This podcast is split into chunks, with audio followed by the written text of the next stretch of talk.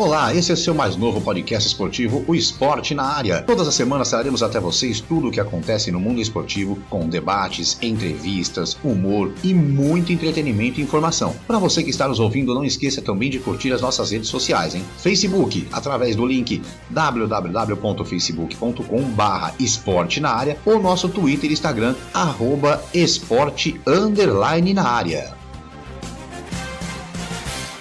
Olá, eu sou Márcio Romão, seja muito bem-vindo, seja muito bem-vindo a mais um episódio do nosso podcast Esporte na Área. Já estou aqui a postos, juntamente com meus amigos Kleber Scott e Marcelo de Mello, para trazermos a você mais um programa com participação para lá de especial, hein? Lembrando que você pode sempre nos acompanhar pelo seu tocador de podcast preferido, não se esqueça de nos seguir também. E você também pode fazer parte do nosso podcast mandando seu recado ou até dando ideias de pautas para o nosso programa. É só acessar a página www.facebook.com.br esporte na área, ou nosso Twitter ou Instagram pelo arroba esporte underline na área. Eu começo aqui dando meu bom dia, boa tarde, boa noite, Kleber Scott. Bom dia, boa noite, Márcio, Marcelo. Hoje nosso convidado é um cara, olha, diferente, hein? Nível Europa, seleção brasileira. Então, hoje a nação corintiana vai adorar. É, hoje estamos em outro patamar. Bom dia, boa tarde, boa noite, Marcelo de Mello. Bom dia, boa tarde, boa noite, Márcio, Kleber, amigos do esporte na área. Hoje eu só vou vou dizer o, o, apelido que ele tinha, da Fiel. É da Fiel. Quando veio um áudio que o Kleber combinou a entrevista, eu mostrei pro meu filho e falei assim: escuta essa voz aqui. Sabe de quem que é? Meu filho, claro, né? Na hora. no episódio de hoje recebemos ele, que é nascido em São Paulo em 25 de setembro de 76. Foi um dos mais jovens jogadores do futebol a vestir a camisa do Corinthians. Quando estreou em 93, não tinha nem completado 17 anos. Mesmo tendo deixado o clube muito jovem em 96, suas principais qualidades como jogador já eram visíveis e conquistaram a torcida. A característica dele que transformou a vida né, foi a raça, incansável disposição para lutar pelo time, não aceita derrota de jeito nenhum, mas nem, nem hoje em dia, nem em jogo de botão aceita derrota. Olha, viveu seu melhor momento no Corinthians em 95, quando com 18 anos de idade foi convocado para a seleção. Hein? Jogou em clubes como Bayer Leverkusen, Inter de Milão, Bolonha, Olympiacos, Gênua, Santos, encerrou sua carreira em 2009 pelo Heindorf Altach, espero ter acertado o nome. Depois ele corrige se eu estiver errado. Reindorf Alta, da Áustria. Foi campeão paulista e da Copa do Brasil pelo Corinthians em 95, Copa da UEFA pela Inter de Milão em 98 e tricampeão grego pelo Olympiacos. Bom dia, boa tarde, boa noite,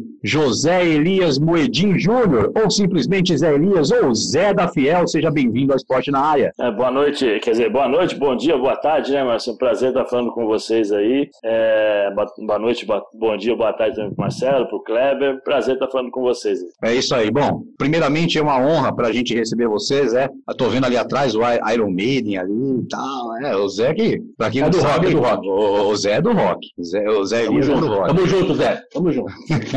é isso aí, Zé. Primeira pergunta é minha, como sempre. Foram 155 jogos pelo Corinthians, dois gols. Qual jogo foi inesquecível para você? Foi aquele Corinthians e Criciúma de 25 de setembro de 94, dia do seu aniversário, torcida cantando parabéns você meteu bola na trave, você tentou fazer gol e tudo quanto é jeito. Aquele jogo foi o mais, assim, foi o inesquecível para você realmente? Bom, Márcio, tiveram é, é, alguns jogos, né, que, que, foram emocionantes e inesquecíveis, né? Tem o primeiro jogo contra o Cruzeiro, que foi muito rápido, né? Em 15 dias, praticamente, que eu ia parar de jogar, eu passei a ser titular do Corinthians, né, do time profissional. É uma estreia fora de casa, eu estava estreando pelo Corinthians, o Ronaldo pelo Cruzeiro, e, e ali eu acho que, sem dúvida alguma, é um jogo inesquecível para mim, né, e para todos os meus familiares. Depois tem um jogo do Campeonato Paulista, que nós ganhamos do Palmeiras, tem a derrota para o Palmeiras também no, no Campeonato Paulista e também no Campeonato Brasileiro, que é uma coisa que, como, como você falou no destaque, né, acho que foi o Marcelo né, que falou que eu não gostava de, de perder, né, então isso, isso marca bastante. É, tem o, o contra o Criciúma nos meus 18 anos, que eu acho que foi um dos jogos mais inesquecíveis é, e mais emocionantes da minha vida, pelo fato de estar completando 18 anos dentro do, do Pacaembu,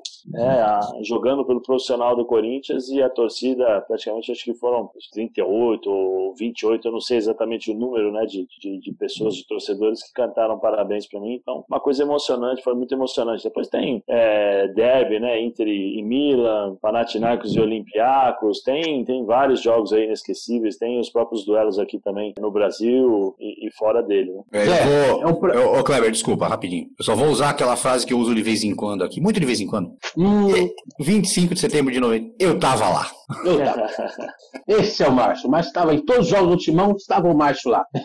Zé, prazer receber você aqui no Esporte na Área, nosso podcast que estaremos também no YouTube, mas nós, graças a Deus, no, no podcast, vemos arrebentando aí, graças a Deus, com a ajuda dos amigos, né, jogadores, né? O Paulo Paixão deu uma força pra gente tremenda também, o Moraci Santana, você hoje aqui tá, ó, como o Márcio falou, outro patamar. Quero agradecer de coração pela tua presença aqui, meu amigo. Mas, o, o Zé, eu queria falar de seleção brasileira, de 1996, quando você foi titular, né, da Olimpíada, com o nosso querido Zagallo, é, aquele timaço, né, Ronaldo Fenômeno, Bebeto, Aldair, Roberto Carlos, Rivaldo, Juninho Paulista, Dida. Zé, é um, é um, é, é um, um torneio diferente de jogar? Fala pra gente como é que é jogar uma Olimpíada. Tudo bem, não saiu bronze, né? Que não foi, né? Não foi a, o ouro ali e tal, mas é diferente jogar uma Olimpíada, Zé? Então, cara, é pra, eu não posso falar muito, né? Porque a nossa experiência lá foi uma experiência de Copa do Mundo, porque nós ficamos é, fora da, da Vila Olímpica, é, ficamos num hotel praticamente, hum. a seleção a CBF alugou né, dois andares, então um andar que era só para dormir, descansar, e o outro andar é, era alimentação e, e, fisioterapia e todas as coisas que, que nós precisávamos né, para atender ali a demanda é, da, da seleção. Não, não, não dá para. Não ficou na vila, né? Na Vila é, Olímpica não ficou. Não dá para dizer assim como é que foi, como é que é, porque eu acho que o grande barato, o grande legal da Olimpíada é justamente você participar, né, viver ali, ficar na, na Vila Olímpica, aprender, conhecer novos atletas. Você está passando, você vê é, vai, Shaquille O'Neal, você vê é, todos esses caras, né, que são, são fantásticos são histórias, são pessoas que entraram para a história dos seus respectivos esportes, mas infelizmente a gente não, não, não, participou disso, né? A lembrança que eu tenho foi da derrota é, contra a Nigéria, do primeiro tempo que nós poderíamos ter vencido aí de 4, 5, não só de 3, né? Porque virou 3 a 1 mas poderia ter sido 5, 6, e depois no segundo tempo eles conseguiram o um empate e, e, depois a vitória, né? Isso que, que marca bastante, mas tirando isso, tá tudo bem, acho que ali foi o começo da minha caminhada, né? da minha história dentro da seleção brasileira que, que foi legal. Né? Sério, e você acha que falta um pouco disso para esses atletas jovens que vão disputar Olimpíadas, que é, é um sub-23, sub né? Você acha que falta um pouco dessa, dessa convivência com outros atletas, essa questão da CBF colocar a seleção brasileira hoje em um hotel separado, em um local. Todas as seleções, a maioria, pelo menos das seleções, né? É, elas vão para a Vila Olímpica. E no Rio ficou, né? No Rio ficou. Então, mas é, é, você acha que falta um pouco disso, Zé, para esses atletas novos? Não, eu acho que assim, Márcio, naquele momento, né, enquanto a seleção vivia uma, uma, uma pressão muito grande, né? É, existia ali uma expectativa enorme por conta da, da capacidade dessa seleção, né? É, a escalação é realmente uma escalação de uma seleção muito forte. E, é, e aí eu acho que teve uma, é, vamos dizer assim, uma, uma, proteção exagerada, né? E acho, acho, que isso gerou alguma, alguma coisa que, que não deu certo, vamos dizer assim, porque quando nós precisamos no último jogo contra a Nigéria, nós não conseguimos tirar fora, né? Aquilo que, que, que era necessário para segurar o resultado. Mas eu não, não vejo, não. Eu acho que cada, cada cada momento necessita de uma atenção, exige um determinado gesto. É, e ali eu acho que o Zagallo, a comissão técnica, achou, eles acharam melhor, né? É, ficar isolado, não, não participar tanto desse oba-oba, porque já existiu o oba-oba por conta da qualidade da seleção, né? E não ser uma coisa exacerbada. Então acho que foi mais um cuidado ali, mas é, é uma pena para nós, atletas, né, que não, não conseguimos é, é, vivenciar esse, esse ambiente tão legal de Olimpíada. Legal, Zé. Prazer em falar contigo. Pegando um pouco do gancho da pergunta do Kleber, até com nomes como Ronaldo, Bebeto, Roberto Carlos. Zé, quais foram os jogadores mais fora de série que você jogou contra e a favor. Você fala na, na minha carreira inteira ou a, na Brasil e exterior? Não, só a carreira inteira. Bom, aqui no Brasil, na época, nós tínhamos os melhores jogadores, melhores atacantes do mundo, né? Meias do mundo. Então era, era bem difícil. Na época, por exemplo, eu marquei Rivaldo. As pessoas falam, quando eu falo esse nome, mas quem jogou sabe do que eu estou falando, que era o Marco Antônio Boiadeiro. Era um cara extremamente difícil de ser marcado pela capacidade física e a técnica que ele tinha para jogar. Era, era bem difícil depois tinha Djalminha, é, Marcelinho Carioca, é, é, sabe? Era tudo, tudo cara, cara bom, né? Tinha um cara que era difícil, difícil de, de marcar, que era o Alberto, que jogou no, no Bragantino, né? Era, era meio campo, era Alberto, é, Donizete, era um time muito forte também. Tem no Raí, Raí no São Paulo, tinha Palinha no São Paulo, aquele time do, do São Paulo campeão mundial. Então, assim, esses caras todos, assim, eu posso dizer que foram caras difíceis, né? O próprio Edilson, que na época eu joguei contra, ele estava no, ele tava no Palmeiras. Palmeiras. É, eram jogadores realmente você não podia deixar dominar a bola, porque se dominasse a bola, eles partiam para cima de você, e aí realmente jogadores de muita qualidade, né? muito difícil de serem marcados. Então, esses, aquela, esses caras aqui no Brasil, e depois tem outros que foram tantos aí que eu não vou conseguir lembrar com, com exatidão.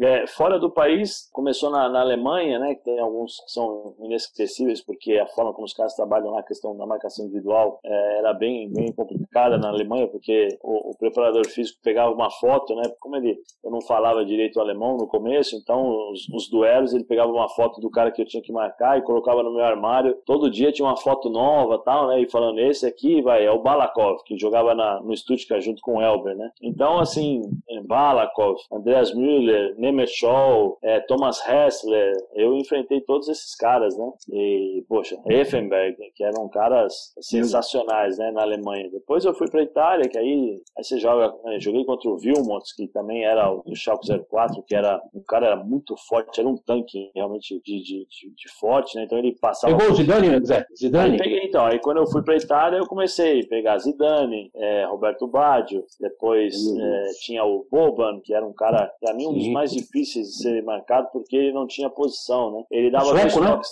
Não, é croata. Ele não. Ele Croata, dava, ele só dava dois toques na bola, né? Tocava e dominava tal, e se movimentava, então era muito difícil realmente. É, Leonardo, o que mais? Poxa, tem tanto jogador, rapaz, que é, que é difícil. Tem o, o próprio Nedved, que, que era um bom jogador.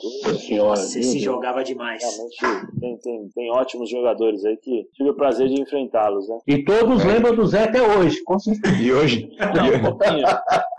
e hoje, E, assim, e hoje em dia, o Ronaldo, né? Que pra mim o melhor foi o Ronaldo. De todos, o Ronaldo. e hoje em dia tem, tem jogador que fala que tem que marcar Lucas Lima, que é difícil. É brincadeira. Bom, mas vamos lá, Zé. É, a gente tem os nossos ouvintes aqui. Essa semana a gente falou para todo mundo nas nossas redes sociais que a gente entrevistar você e alguns deles mandaram perguntas. E eu vou começar aqui pela do, do Marcelinho, que ele é mais conhecido como Zeca também no- nas redes sociais nossas. E ele pergunta para você o seguinte: Zé Elias, como foi a aceitação sua no mundo jornalístico, tanto por torcedores quanto, mas a maioria por torcedores, ele quer saber, na verdade, por ter essa imagem do Zé da Fiel. Como você teve que lidar com tudo isso lá no início, você como nessa área jornalística?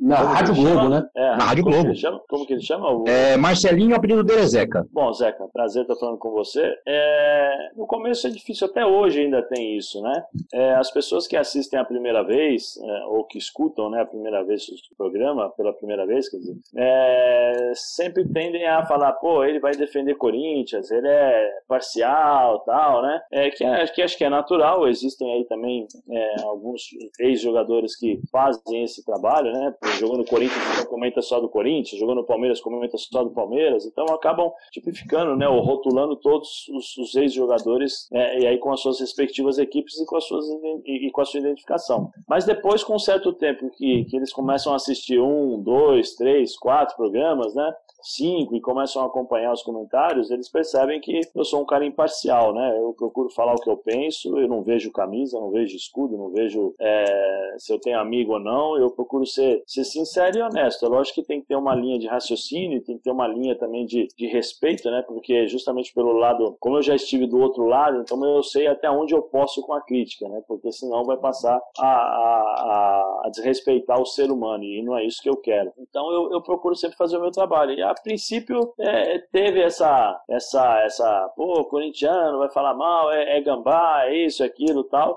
Ainda tem até hoje, né? Ainda tem até hoje esse tipo de situação. Sou xingado, sou cobrado por torcedores do Corinthians também, né? Porque eles acham que porque eu joguei no Corinthians eu tenho sempre que elogiar. É, não todos, né? Não, não é isso, eu estou só falando de uma forma geral como, como isso acontece. Mas, uma, uma forma é, geral e até hoje, vamos dizer assim, a aceitação até que está tá sendo boa, né? Porque as pessoas entendem que eu sou é, imparcial e honesto com aquilo que eu falo. Né? Ô Zé, é, 1997 chegou na Inter, como você estava falando aí, né? Aquele time, você foi o terceiro jogador mais caro da janela, né? A contratação ali. Veio o Simeone, veio o Ronaldo, veio o Álvaro Ricoba. Fala um pouquinho pra nós, chegou com moral na Inter, né, Zé? Não, eu, eu para ser bem sincero, eu nem lembro de quanto eu fui, eu, eu cheguei. Não lembra o valor? Não, não lembro, não lembro. Mas foi a terceira contratação mais cara, hein? É, então, porque na verdade ali foi uma aposta, né? É, o Simeone tava, saiu do Atlético de Madrid, ele estava sendo, tava brigado lá, não sei o que aconteceu, que aí ele, ele meio que saiu quase que de graça, né? Então, é, em, em, em, situações normais, provavelmente ele seria o cara mais caro, né? Do que, do que a minha contratação.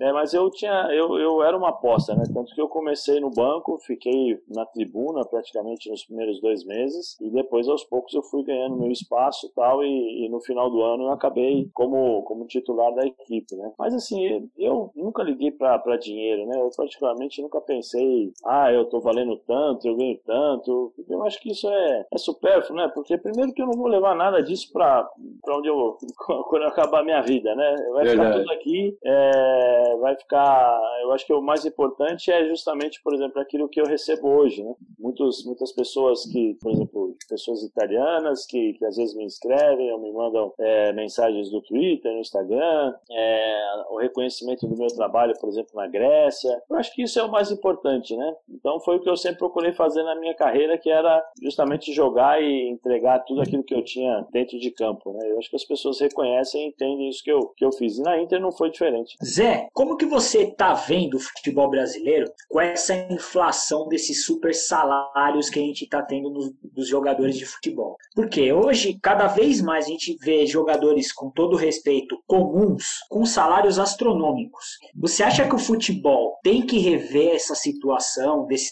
super salários por conta dos clubes?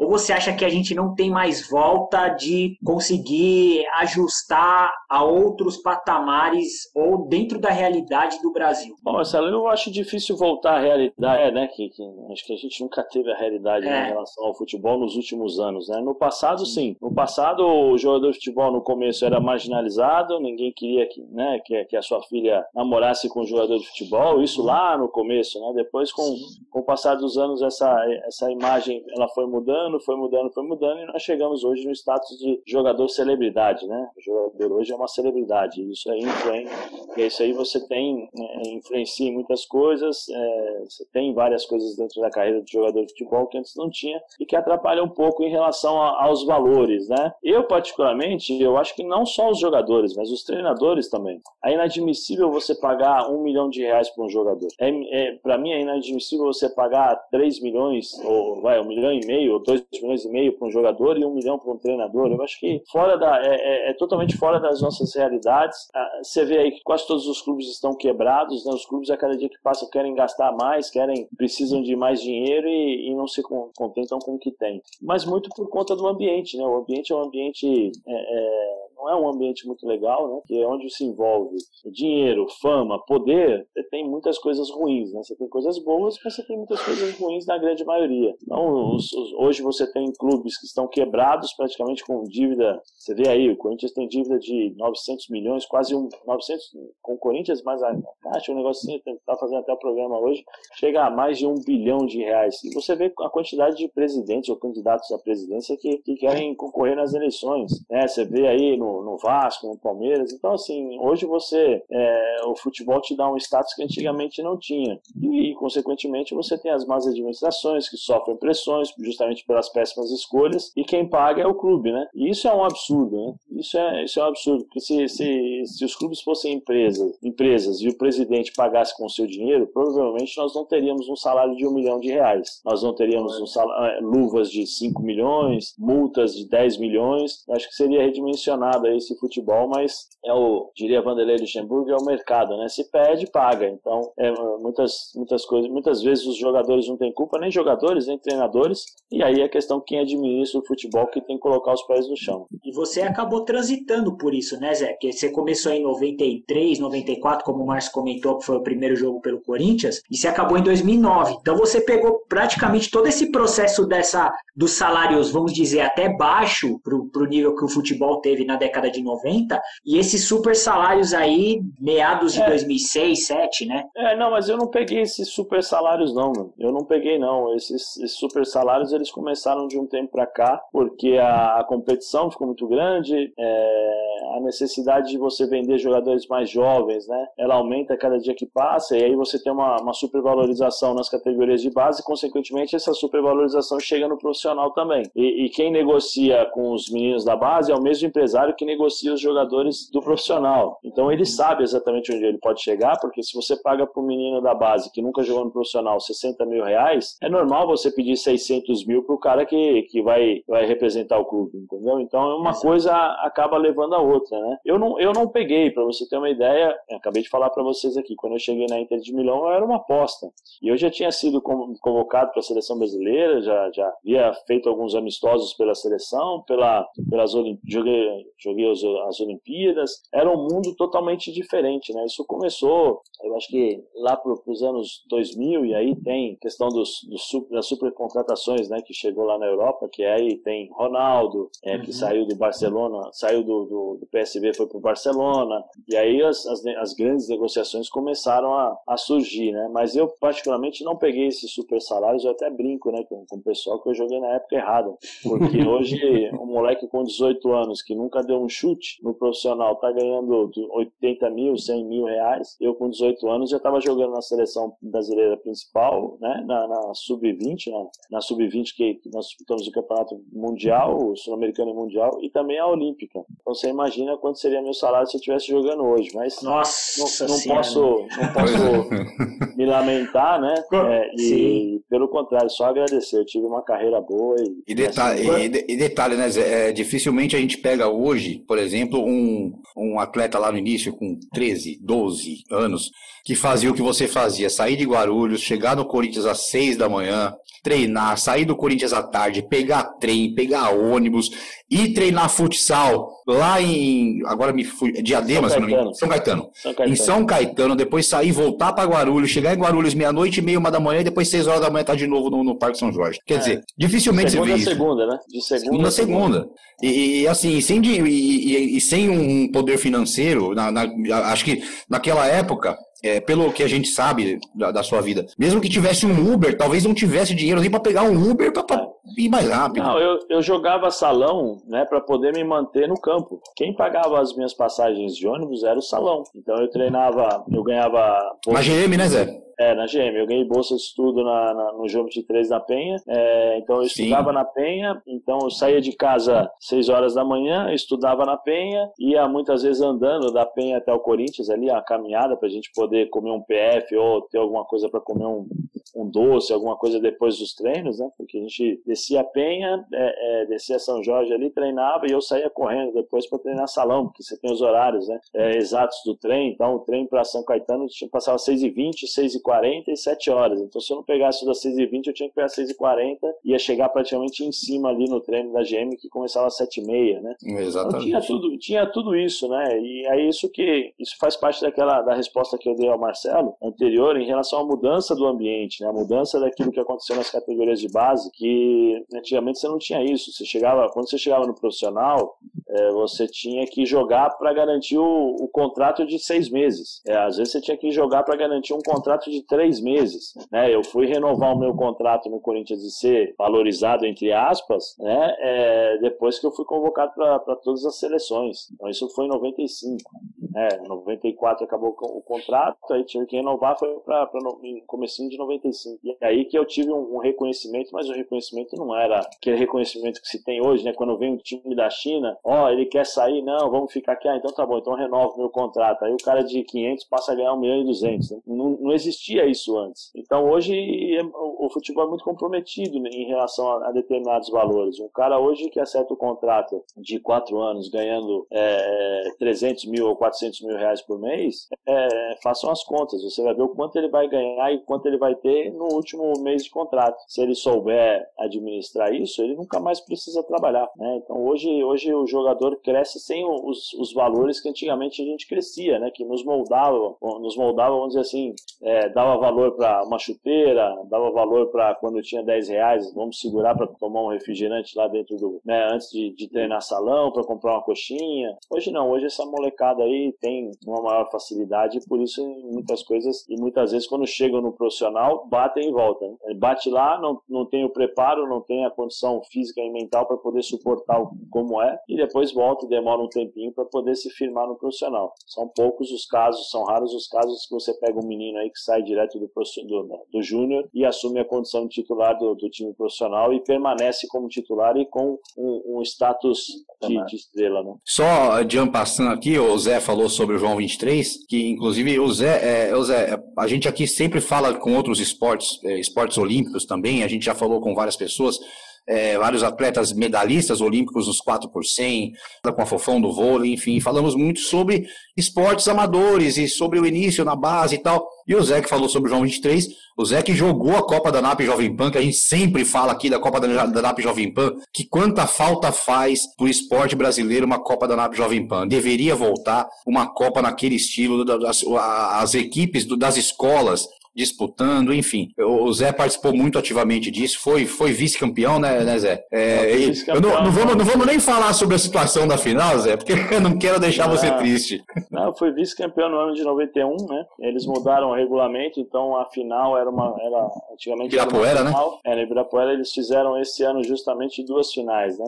E o João 23 estava sendo preparado para jogar o ano de 92, não o ano de 91, né? Quem acompanha salão sabe que é um infanto, então o infanto tem o primeiro ano, 15 anos, e o segundo ano, 16. O nosso time era praticamente todo de primeiro ano, então a gente estava sendo preparado para 92. E o primeiro time para enfrentar o Bilac era o Carlos Alberto, é, o Drummond, Carlos Drummond de Andrade. E o Drummond não conseguiu chegar. E nós chegamos, né? Porque a gente tinha um time muito bom. E, e aí na primeira final nós ganhamos de 5 a 4 ou 4 a 3 alguma coisa assim. Eu tinha feito os três gols, eu tinha feito três gols. E, e aí na segunda final eles empataram.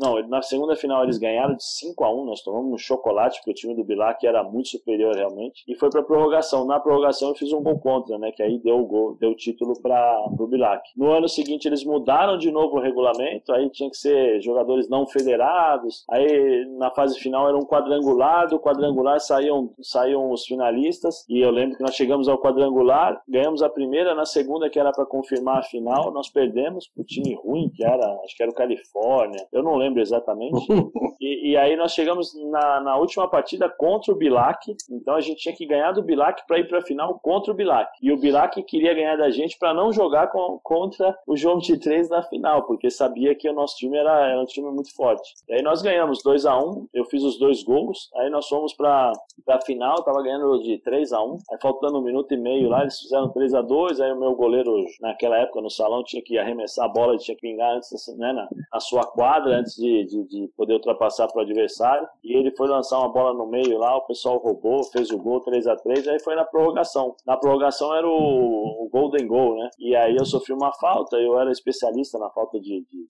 de 11 metros, alguma coisa assim, eu não lembro exatamente. Eu sei que era falta, acho que era falta de 11 metros, né? E aí eu bati, fiz o gol e foi a primeira vez que o Bilac perdeu em 10 anos de, de participação, né? E aí depois Caramba. abriu o caminho aí bonito pro, pro João Zé, é, hoje você é comentarista, como o Márcio falou, da SPN, mas a gente sabe que tempos atrás esse espaço era um espaço meio que complicado. Não sei se hoje melhorou ou não. Qual que é hoje a, a visão aí, você que está dentro desse meio, é, os jornalistas estão respeitando mais os jogadores de futebol ou ainda tem aquele preconceito ainda? Não, Cleber, eu acho que não, eu particularmente nunca tive e, e nem sofri nenhum tipo de preconceito, né? Desde 2009, quando Desde, na verdade, desde 2006, né? Minha primeira Copa do Mundo foi 2006 pela Rádio Record, né? Eu nunca tive, nunca tive problema algum, pelo contrário, sempre fui muito bem recebido, é, sempre me trataram muito bem por onde eu passei, por onde eu trabalhei, então não posso afirmar, né? Que existe uma rivalidade que, eu já escutei, né? Entre jogador e, e, jornalista, né? Que o jogador fala não chupou laranja com ninguém, que o jornalista fala que onde já se viu, que o ex-jogador não pode comentar, tal. Tem, tem esse tipo de, de situação assim, né? A gente escuta, mas eu particularmente nunca tive, nunca tive problema, né? Eu acho que existe uma, uma troca, uma mescla. Eu acho que é importante cada um tenha a sua experiência, cada um tenha a sua forma de, de, de passar, né? Aquilo que sabe, o seu conhecimento. O jogador é, na prática, o, o jornalista muitas vezes na parte teórica e no conhecimento de, no estudo, né? Porque é, através dos estudos eu acho que é possível. Então existe essa troca, né? O jogador pode de, uma certa forma ilustrar, vamos dizer assim, ou descrever um lance é, melhor talvez que um, que um, jornalista. E o jornalista pode pegar uma palavra e transformar num, numa manchete que o jogador não pode. Então acho que o ex-jogador né, não pode. Acho que é uma troca, uma coisa legal e, e tem que saber conviver com isso sem nenhum problema. Né? Eu, como eu falei, nunca tive problema com ninguém. Ô Zé, até pegando um pouco nesse gancho aí do, do que o Kleber puxou, é, como foi sua preparação para se aposentar?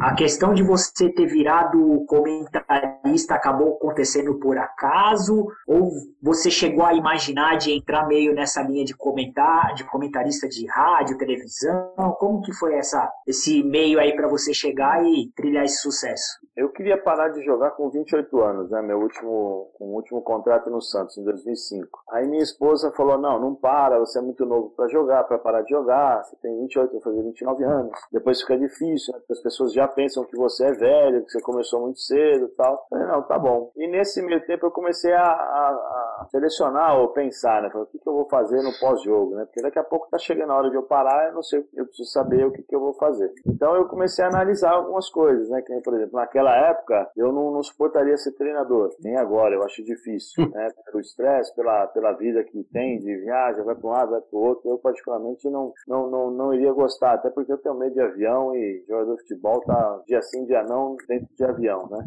Equador, né, Zé? É, aí auxiliar técnico, ah, pode ser, né? Poderia tal. Eu falei, mas de novo, né? Está no dia a dia, você tem que conhecer as pessoas.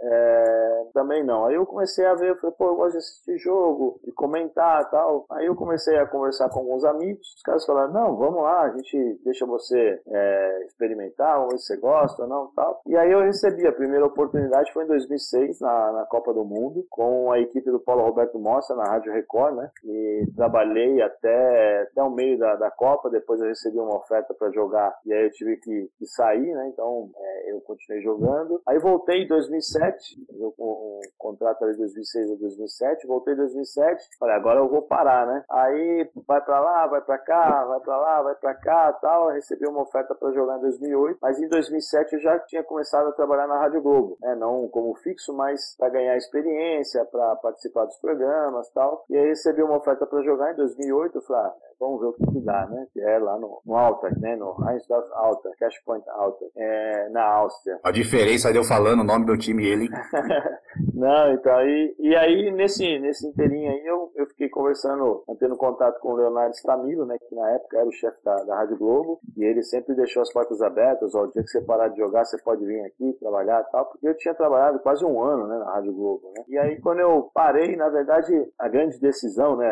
O, o dia realmente, é, eu até sei o dia, mas nesse, nesse tempo entre 2006 e 2009, eu comecei a assistir muita televisão, escutar muito rádio, até por conta da internet, né? Então, não sei se você conseguia escutar rádio é, brasileira, e aí dava para entender como é que funcionava, por exemplo, trabalhava na rádio, trabalhava na televisão, como que eram os, os comentários, né? Na rádio você tem um tipo de, de rádio, velocidade, no, na televisão um pouco mais pausado e tal. Então eu comecei a analisar isso e desenvolver uma linha de, de raciocínio para, como eu falei antes, né? É, não desrespeitar o ser humano que está por trás do jogador, né? Você pode falar que o cara jogou mal, você pode falar que o cara é, é é ruim, né? Que não, não sem, sem, ofender, né? Então foi, foi por isso que eu fui desenvolvendo. E aí em 2009, é, quando eu joguei na Áustria, nós tínhamos, eu morava numa região chamada Vorarlberg, né? Que é ali é, na divisa com a Suíça. Fica três horas de Milão, uma hora de Munique e tal. É bem centralizado é, na Europa e é um frio do caramba, né? Então tinha aí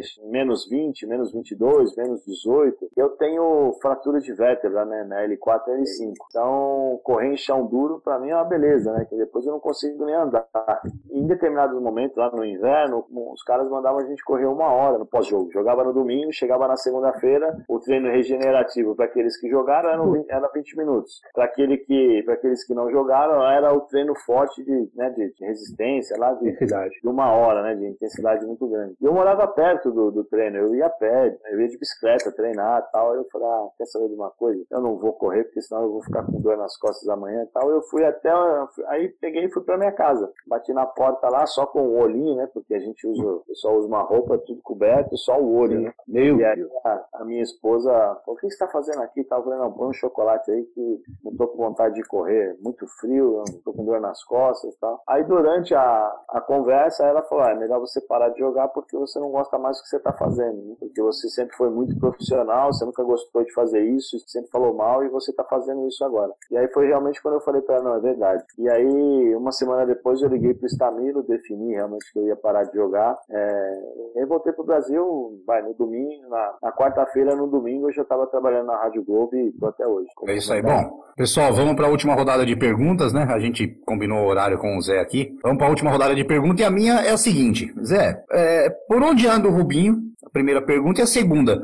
Eu, eu, queria que você contasse a história que você brigou com o Palhuca assistindo o jogo do Rubinho, que você não gosta, não gostava de assistir o jogo do Rubinho, e você brigou com o Palhuca durante um jogo do Rubinho, é isso? É, o Rubinho tá, tá morando em Florianópolis, né? É, ele foi jogar o último ano no Havaí, da, da carreira, e jogou, gostou aí da cidade e resolveu ficar, né? Por ter um pouquinho mais de qualidade de vida, uma vida menos estressante, vamos dizer assim, que é de São Paulo, né? Então ele, ele tá aí, né? Tá morando em Santa Catarina. Parou de jogar e tá representando uma uma, agência de, de, de, jogadores de futebol italiana, né? Eu nunca, nunca assisti jogo do meu irmão, eu sempre fiquei muito nervoso, né? Então, para evitar qualquer coisa, eu não assistia. E eu sempre falei para ele, ó, oh, não vou assistir porque eu vou ficar nervoso, senão vai dar besteira, vai dar briga e tal. Normalmente no salão, né, sempre tem um cara que fica ali atrás xingando o goleiro e tal. Eu falei, ó, oh, não vai dar, não vai fazer Não vai rolar. Então eu nunca assisti, né? E eu tava no Bolonha já, terceiro ano seguido de convivência com o Paiuca, né? E tinha, e tava passando a final do Mundial Sub-17. O meu irmão foi campeão mundial, né, Sub-17. Mas já tinha acontecido, já era velho, era uma reprise. E foi pros pênaltis. E quando foi pros pênaltis, a gente tava lá, tal, putz, aí fora que eu cheguei, né? Falei, pô, meu irmão tá jogando. Aí eu peguei e falei Paiuca, ah, Paiuca, é meu irmão tal, né? Aí o cara bateu o primeiro pênalti assim, ele demorou, aí ele falou, né? Falei assim, ah, teu irmão é muito lento, pô, ele podia ter pego essa bola. Eu falei, ah, lento é você que não sabe sair do gol. Aí eu comecei a, a xingar, né? Falar as coisas assim pra ele. Ele falou, você tá louco? Eu falei, falei, é, que louco tá você de falar mal do meu irmão e tal. Mas aí, depois de cinco minutos, nós, gente, nós estávamos tomando café e conversando e dando risada, né? Uma coisa mais instintiva ali de, de irmão querendo defender o irmão mais novo, né? Mas até na reprise, Zé. É, mas é difícil, né, meu? É difícil, porque mesmo na reprise você quer, você quer chutar, né? Vai pegar e tal. É, não tem jeito, é instintivo, né? Que legal, Zé. Bom, minha última pergunta, quero agradecer ao Zé, da minha parte aqui, porque fizemos contato com o Zé, o Zé nos atendeu muito bem. Eu, é, agradecer também o Wilson Macarrão, meu amigo, que deu essa força pro, né? Entrou em contato com o Zé, fez essa corrida pra mim aí, agradecer muito o Wilson. E Zé, eu queria saber por que você voltou pro Santos? Aqui nós somos todos corintianos, tá, Zé? Eu, Marcelo, o Márcio, corintiano, assumido, mas somos igual a você. Eu acho que é que descer além se desce também, não tem crise. Mas por que voltou pro Santos? O Corinthians, o que aconteceu? Você não voltou pro Coringão? Não, na verdade eu tinha acertado tudo para voltar com o Corinthians, né? Já tinha conversado com o Paulo Adione, já tinha acertado o salário tudo. Só que aí o Paulo Adione falou: Ó, eu preciso levar o seu nome para a diretoria do Corinthians, para provar. E quando ele levou meu nome, né, para a diretoria, passou acho que um ou dois dias, se eu não me engano, ele me ligou e falou: Ó, Zé, quero te pedir desculpas, né? Entre nós estávamos tudo certo, mas é, o Corinthians acertou uma parceria e quem vai contratar a partir de agora é a parceria, que foi a parceria com o Kia Jurabichan, que está lá até hoje. Né? E, então aí na época ele falou, ah, não vamos contratar, eles que, que vão contratar tal. Falei, não, tudo bem, fica tranquilo, eu sou profissional, vida que segue. E aí depois o, o Santos é, sabia que eu estava à disposição, né? Porque eu tive, eu recebi uma oferta do Córdoba, na segunda divisão da Espanha na época. E na época eu estava chegando de uma segunda divisão italiana, né? Que eu tava, que eu tinha jogado pelo Gênova, e eu falei, ah, não, jogar segunda divisão, não, tá, de novo não. E aí o Santos me fez a oferta, e aí eu falei, ah, deixa eu voltar, né? E voltei pro Brasil e fui campeão pelo Campeão brasileiro? Fui muito bem recebido, sabe? Eu só tenho a agradecer, dizer que foi uma honra jogar pelo Santos. Quem convive ali sabe que é uma, é um, é um eu acho que é um dos grandes privilégios, né, do, do jogador de futebol poder jogar na Vila, né? Porque quem passou por ali, é, quem jogou ali, né, é, foram, foram seres especiais, vamos dizer assim, essas, essas terrestres que, que vieram ao mundo para jogar futebol, né? Então, poxa, todo jogo que você joga na Vila, o vestiário tá lá, você se troca, tem a foto do Pelé onde ele sentava, né? Então, tem lá, tem, tem isso, tem, você conversa com o Pepe, com o Mengalvo, com o pessoal que eles ficam, ficam sempre ali, então isso é, não tem preço, né? Não tem, não tem preço essa experiência. É isso aí. Bom, ô Marcelão, vai lá para sua, sua última pergunta, só, ô Marcelo, é só para você ver que jogador bom quando vai voltar pro Corinthians em sempre volta, não é só o Guilherme Arana, não, viu? Já fizeram isso com o Zé é, Elias atrás, viu? Já fizeram isso com o Zé. Ô, Zé. Até, até deu uma arritmia aqui quando você conta essa história agora, viu? Mas é, prazerzão em falar contigo. Vamos lá para a última pergunta. Zé, no futebol, quais foram os grandes amigos que você fez? E agora do lado do jornalismo também. Quais foram os grandes amigos aí que te, até te ajudaram aí na carreira para você virar comentarista e que você carrega aí pelo, pela sua vida agora? Como, como jogador de futebol, eu tenho. O jogador de futebol dificilmente consegue ter uma relação de amizade muito forte, né? Porque a gente está sempre mudando de, de clube, cada jogador tem os seus valores valores, vamos dizer assim, né? Então tem cara que é mais família, tem cara que gosta de bagunça, tem cara que é família, mas você não pode chamar para casa porque senão o cara fica de olho na tua mulher. É, tem uma série de coisas que isso acontece dentro do, do, futebol, né? Porque o ambiente do futebol, muitas vezes, ele, ele, é, ele é viciado, né? Em determinadas situações. Então você tem que saber escolher quem você vai trazer para sua casa, para ter o convívio, né? Então eu tenho, tenho, tenho, tenho alguns amigos, grandes amigos, por exemplo, o Ricardinho eu conheço desde 87, porque eu morei é, em Curitiba em 87, né? Então eu jogava contra o Ricardinho, jogava contra o Alex, então são, são meus amigos desde essa época. Poxa, tem o Bernardo que jogou comigo no Corinthians, tem o próprio Wilson Macarrão, né? Que é um, um sujeito para mim, um sujeito sensacional, um cara decente demais. E, mas assim, a amizade, a amizade de você ter no dia a dia é difícil, porque cada um vai para um lado e, e, você não tem. E aí é legal, porque às vezes você liga, então parece que você parou, né, do cara. E aí, como é que você tá? Então quando você vê, você tá conversando uma hora com ele seguido, é, sabendo do filho e tal. Mas eu tenho muitos os amigos próximos, assim, próximos mesmo. É, por exemplo, tem o Mazantini, que é um amigo meu, é um, é um italiano, um goleiro italiano, que nós jogamos juntos na Inter. E todos os dias a gente conversa, né, praticamente, porque ele trabalha lá, então ele me manda jornal, os jornais italianos tal. Então tem esse, tem esse contato com ele. O próprio Paiuca, que também é um amigo que, se sentar aqui do meu lado, é um cara que vai sentar e conversar como se nunca tivesse separado, né, por conta da, da, da amizade, da intimidade que nós tínhamos e da afinidade que nós criamos ao longo de três anos. É, tem Paulinho Kobayashi, tem o Visoli, que, que, são caras mais próximos, né? O Kobayashi é um cara muito importante para mim, me ajudou bastante é, na Grécia. É, o próprio Visoli, que é um cara que eu conheço também há mais de 20 anos, é um cara super decente, que hoje é o, ele, ele faz parte da comissão permanente de São Paulo, mas que tem mais de não sei quantos anos de São Paulo. Então são caras,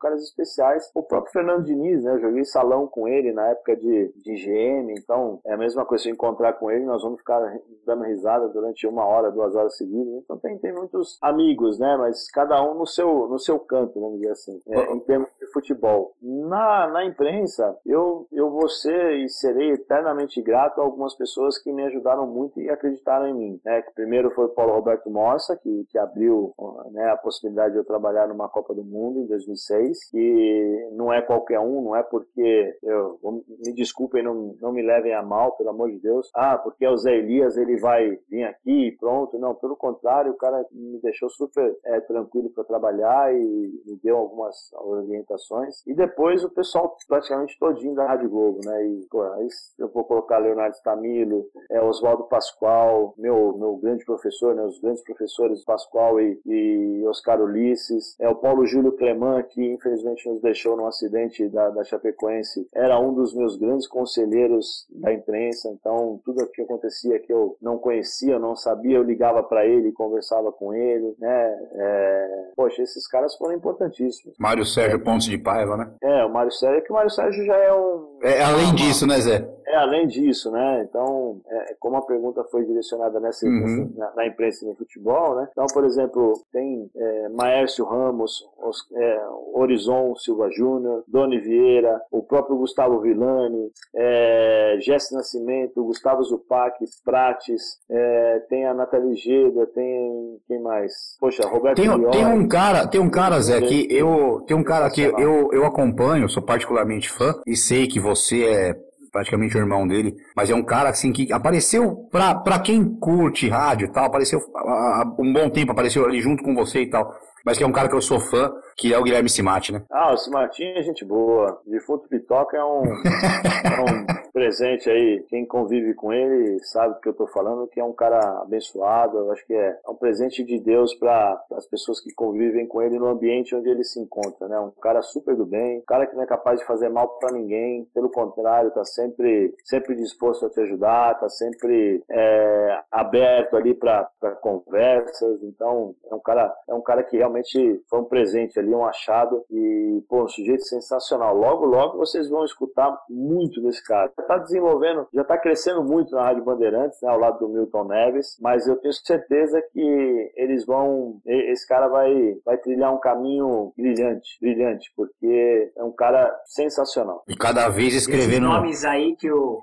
que o Zé falou, um que, puta, eu sinto muita falta quando ele comentou, é o Morcegão. Puta, como eu adorava o Morcegão, cara. Ele Márcio Ramos era demais. 105, né? É, agora que ele voltou, né, Zé? Que ele ficou é. um tempo afastado, né? É. Agora que ele tá voltando de novo. É, e o, e o Simatic cada vez escrevendo textos melhores. Bom, mas para finalizar aqui, Zé, é a última agora. Te juro que é a última para finalizar.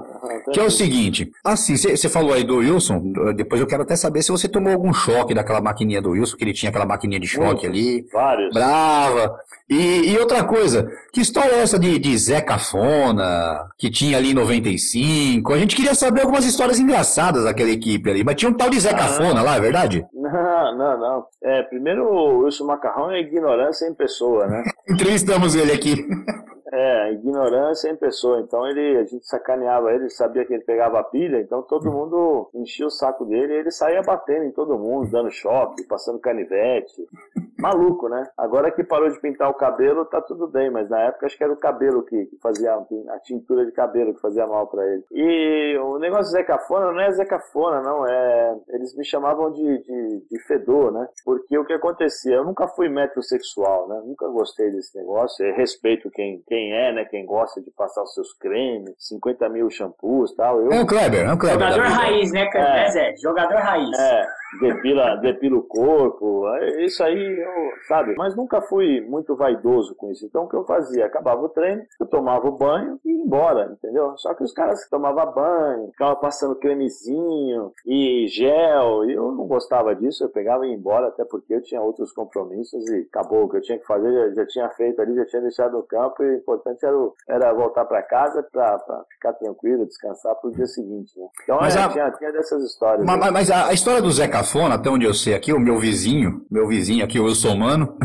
que tá aqui em Jaú aqui também, o Wilson Mano disse que chegava de, de tênis cano longo, ah, calça para dentro, camisa social. Ah, não, isso tinha eleição, uma... tinha eleição lá também, né? É, isso foi uma eleição que muitas vezes a gente brincava lá, pegava no pé de, dos caras, é, para ver quem se vestia se vestia mal, né? E o Mano ganhou, né? O Mano, o Mano ficou em primeiro e o, Som, e o Marcelinho Carioca ficou em segundo. Né? Porque o Mano ele conseguia colocar camisa social, mas daquelas bem brega, bem feia, é quadriculada, gola alta, assim, tipo é, anos 70, sabe que você usava aquelas calças de assim, tipo Elvis mesmo. Sim, camisa pra dentro da calça jeans, cinto, é, calça jeans e, e tênis cano alto com a calça dentro do tênis. Então vocês podem, vocês podem imaginar que figura que era aquela, aquele cara, né, que era humano, vestida, né, vamos dizer assim. E o Marcelinho era calça justinha de, de sertanejo com cacharel e, e coletezinho de, de garçom, né, e sapatinho.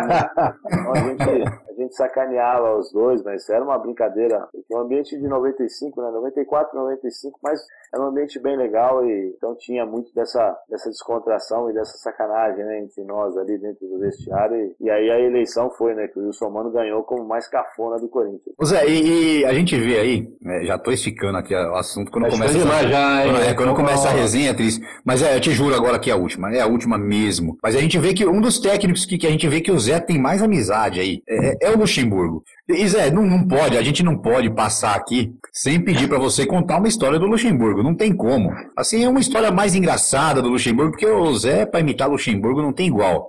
Pena que a Ô, gente. Zé, E aqui, Zé. Zé, é mais Pena- 18. Pode É. contar do jeito Luxemburgo mesmo. É, Não, não, peraí um pouquinho. E assim, pe- pena que o podcast, é, por enquanto a gente não foi pro YouTube ainda, mas o podcast não tem o jeitinho de andar do Luxemburgo que ele faz também, tudo mais. Mas é, pelo amor de Deus, conta uma do Luxemburgo. Só um pouquinho, Zé, Zé, só um pouquinho. A minha esposa, quando eu falei que ia entrevistar você, minha esposa viu aquele a resenha que você fez aquela imitação do Luxemburgo. Ela falou assim, "Tem outra né?" coisa. Peraí, ela chegou pra mim e falou, pede pra ele imitar. Eu falei, amor, eu não vou pedir, eu não tenho essa cara de pau. Mas o Márcio tem, então vambora. É, não, o Vanderlei é um dos, né? Eu tenho amizade com muita gente, né? E assim, só brinco com quem eu gosto, né? É, então eu deixo sempre bem claro para as pessoas e quem, me conhece no dia a dia sabe que quando eu tô quieto é porque se eu tô numa, numa, numa roda com os amigos e tal, eu tô quieto é porque alguma coisa, né? Ou alguém ali que eu não gosto, então eu fico quieto na minha, né? Então, normalmente quando vocês observarem ou assistirem que eu fiz uma imitação de uma pessoa é porque eu gosto dela e tenho essa intimidade. E é uma forma também de demonstrar esse carinho por ela, né? Esse respeito, né? E o Vanderlei é assim, né? O Vanderlei eu, eu tive o contato em 2004, uma pessoa é, sensacional, um cara que defende os seus atletas a, tempo todo. E aí a gente desenvolveu uma amizade até hoje, né? Até hoje eu converso com ele, a gente fala, não, não frequentemente, né? Uma vez ou outra a gente conversa, mas também quando nos encontramos, a conversa sadia, uma conversa de dois amigos que se respeitam e até mesmo pela questão da idade, né? O respeito da minha parte por ele é bem maior, né? A gente quer que eu imite ele, vocês estão de sacanagem. Não, era pra contar uma história, uma história aí. Vai dormir, rapaz. Deixa aí, deixa aí. Vai dormir, pô. Vai dormir. Vai jogar amanhã. Você vai jogar? Você jogou aonde, pô? Você jogou aonde? Não. Tem, tem, tem muitas histórias aí. mas- Aquela que. É, Aquela que, é, aquela que eu contei ali quase caiu, quase caí da ESPN, quase foi mandado embora. mas aqui pode contar, Zé, que pode. Ah, não, não, não, não, não, não, É. porque isso aí tem repercussão Não, depois. o, pior, o, pior, o pior é que o Zé, o Zé contou e o Luxemburgo foi e completou depois. Que o Luxemburgo, ah, onde já se viu? Tava presente, Lobo. Tava presente. Pai do céu. Bom, pessoal, é, como a gente falou, a gente já combinou com o Zé, não vamos esticar mais a conversa.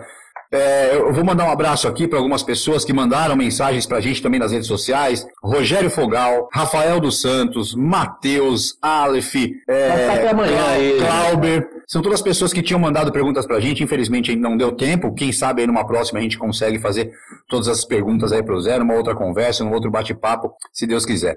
Zé, em nome do Esporte na Área, a gente agradece de coração aí pela sua disponibilidade, pela sua simpatia.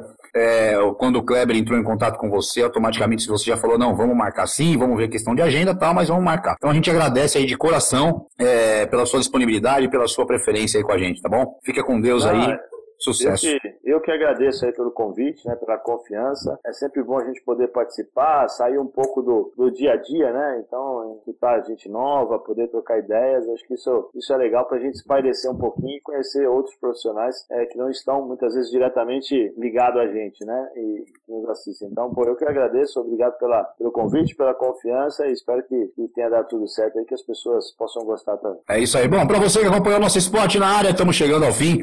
Semana que vem tem muito mais. Fiquem com Deus e até lá.